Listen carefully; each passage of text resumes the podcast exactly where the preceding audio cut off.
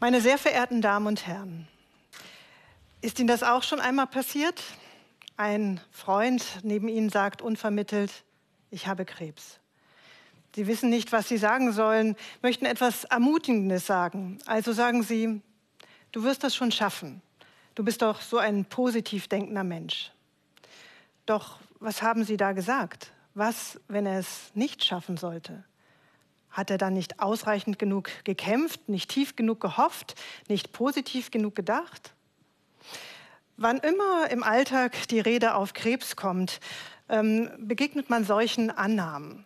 Unterdrückte Gefühle machen Krebs, Angst und Stress behindern die Heilung, Hoffnung hilft. Manchmal verdichten sich diese Annahmen geradezu zu der Idee einer Krebspersönlichkeit, dass also psychische Dispositionen, ein bestimmter Umgang mit Gefühlen die Ursache von Krebs ist. Doch woher kommt eigentlich diese Idee der Krebspersönlichkeit? Ich lade Sie ein, heute mit mir auf Spurensuche zu gehen. Ich möchte Ihnen zeigen, wann und unter welchen Umständen diese Idee sich entwickelt hat.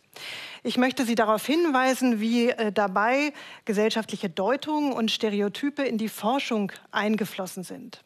Und ich möchte für Sie nachvollziehbar machen, wie daraus moralische Bewertungen der Krebskrankheit und gesellschaftliche Erwartungen an krebskranke Menschen entstanden sind. Diese Fragen sind Teil eines größeren Forschungsbereiches, eines größeren Forschungsprojektes, das mich seit einer ganzen Reihe von Jahren umtreibt. Die Gesellschafts- und Erfahrungsgeschichte der Krankheit Krebs.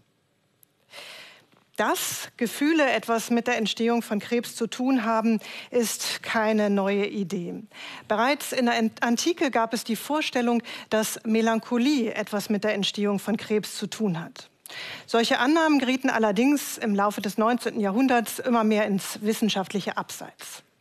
Um 1900 jedoch entstand eine neue Psychosomatik, angelehnt an die damals hochmoderne Psychoanalyse. Diese neue Psychosomatik konzentrierte sich auf Angst. Angst firmierte zeitweise als Krankheitsursache Nummer eins. Im Mittelpunkt dieser neuen Psychosomatik standen funktionelle Erkrankungen. Solche, die vielleicht später auch einmal chronisch werden konnten, aber in ihrem Ursprung funktionell waren. Krebs gehörte nicht dazu. Trotzdem gab es immer wieder Psychosomatiker und Psychosomatikerinnen, die sich darüber den Kopf zerbrachen, ob es nicht doch einen Zusammenhang geben könnte zwischen Gefühlen und Krebs. Einer davon war Viktor von Weizsäcker, einer der Gründungsväter der deutschen Psychosomatik. Er fragte sich 1947, muss denn die seelische, die menschliche Erfassung der Krankheit bereits so früh am Granit des materiellen Vorgangs scheitern? Und die Antwort gab er gleich selbst. Ja, noch können wir, ähm, äh, können wir Krebs nicht psychosomatisch erklären, noch viel weniger heilen. Doch bereits kurz danach begann sich diese Annahme innerhalb der Psychosomatik selbst zu wandeln. Verantwortlich dafür war ein ganzes Bündel an Faktoren. Zwei davon, die zwei wichtigsten, möchte ich Ihnen heute vorstellen. Erstens. Im Laufe der 1930er Jahre gewann die Psychosomatik in den USA immer mehr wissenschaftliche Anerkennung. Im Zuge dessen änderte sie auch ihre Methoden. Vorher hatte sie ihre Erkenntnisse überwiegend aus einzelnen Fallgeschichten gewonnen. Nun ähm, äh, übernahm sie vor allem psychometrische Verfahren. Das sind ähm, Verfahren, die die Psyche in irgendeiner Weise quantifizieren oder ausmessen. Dazu gehören auch Persönlichkeitstests. Einer der bekanntesten Persönlichkeitstests ist der sogenannte Rorschach-Test, benannt nach seinem Schweizer Erfinder Hermann Rorschach. In diesem Test bekommen äh, Probandinnen und Probanden eine Reihe von Tintenklecksbildern vorgelegt, die sie dann deuten sollen. Solche Bilder kennen Sie vielleicht noch aus Ihrer Kindheit. Ein Papier, etwas Tinte drauf getropft, gefaltet und schon ergibt sich ein schönes symmetrisches Bild. Natürlich sind die Bilder im Rorschach-Test nicht solche zufällig entstandenen Bilder, sondern speziell für diesen Te äh, Test hergestellt. Solche Bilder wurden Anfang der 1950er Jahre erstmals Krebspatienten vorgelegt. Doch nicht irgendwelchen Krebspatienten, sondern einer ganz spezifischen Gruppe von Krebspatienten. Frauen mit Gebärmutterhals- und Brustkrebs. Begründet wurde diese Auswahl damit, dass dies die unter Frauen am weitesten verbreiteten Krebserkrankungen waren. Doch warum dann nicht auch Männer mit Lungen- und Magenkrebs in die Studien einbeziehen? Schließlich waren dies die unter Männern am weitesten verbreiteten Krebserkrankungen.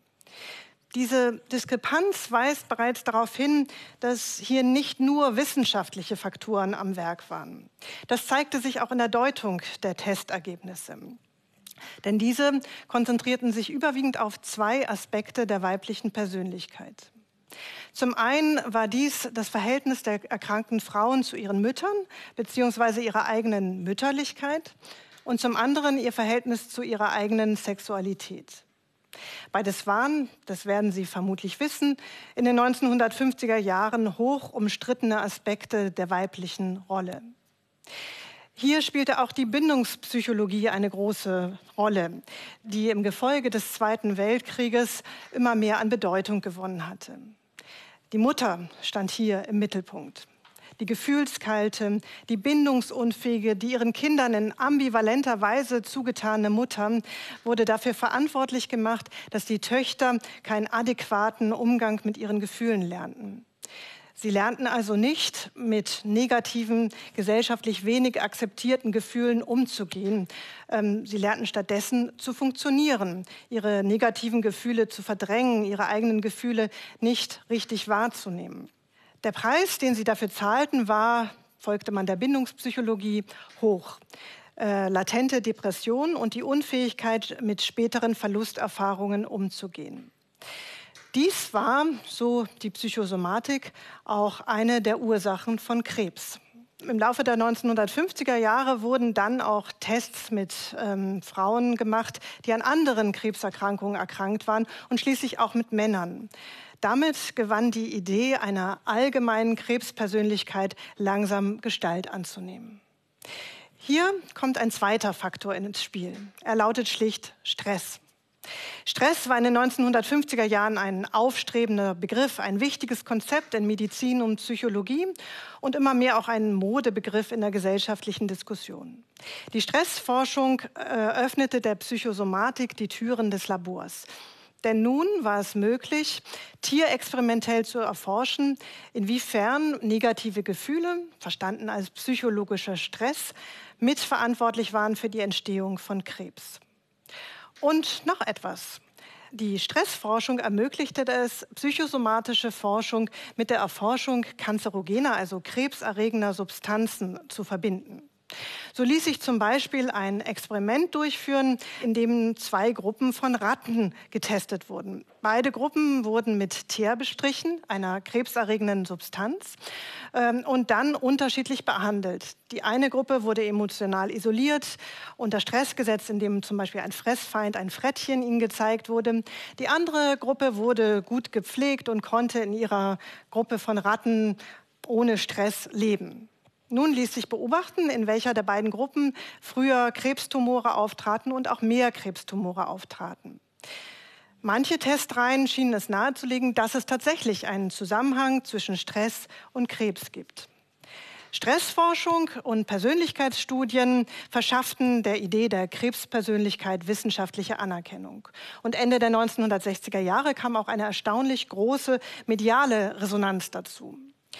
Auch die Studentenbewegung entdeckte die Idee der Krebspersönlichkeit für sich. Man diskutierte sich die Köpfe heiß, ob nicht bestimmte Beziehungsformen, ein bestimmter Umgang mit Gefühlen pathologisch seien, sowohl individuell als auch gesellschaftlich. Denn gab es nicht auffällige Parallelen zwischen der Krebspersönlichkeit einerseits, dem Spießbürger andererseits? Die freundliche, angepasste Fassade, die um der Wohlanständigkeit vollzogene Selbstentfremdung, die Konfliktscheu und die damit einhergehende Autoritätshörigkeit. Solche Fragen stellte sich auch Fritz Zorn. Fritz Zorn war damals ein junger Mann, der an Krebs erkrankt war. Er deutete seine Krebserkrankung als Folge seiner vielen verschluckten Tränen. Diese Tränen habe er verschlucken müssen, weil er in einer bürgerlichen, gefühlskalten Familie aufgewachsen sei. Dies warf ein ganz neues Licht auf die Krebskrankheit. Denn ja, sie war eine potenziell tödliche Krankheit, aber sie war auch eine Art Weckruf. Sie machte die Krankheit der Seele sichtbar. Und insofern erschien die Krebsdiagnose hm, plötzlich als eine Art zweite Chance. Sie machte es möglich, sein Leben radikal umzugestalten, ein wahrhaftigeres, authentischeres Leben zu leben. Fritz Zorn starb im November 1976.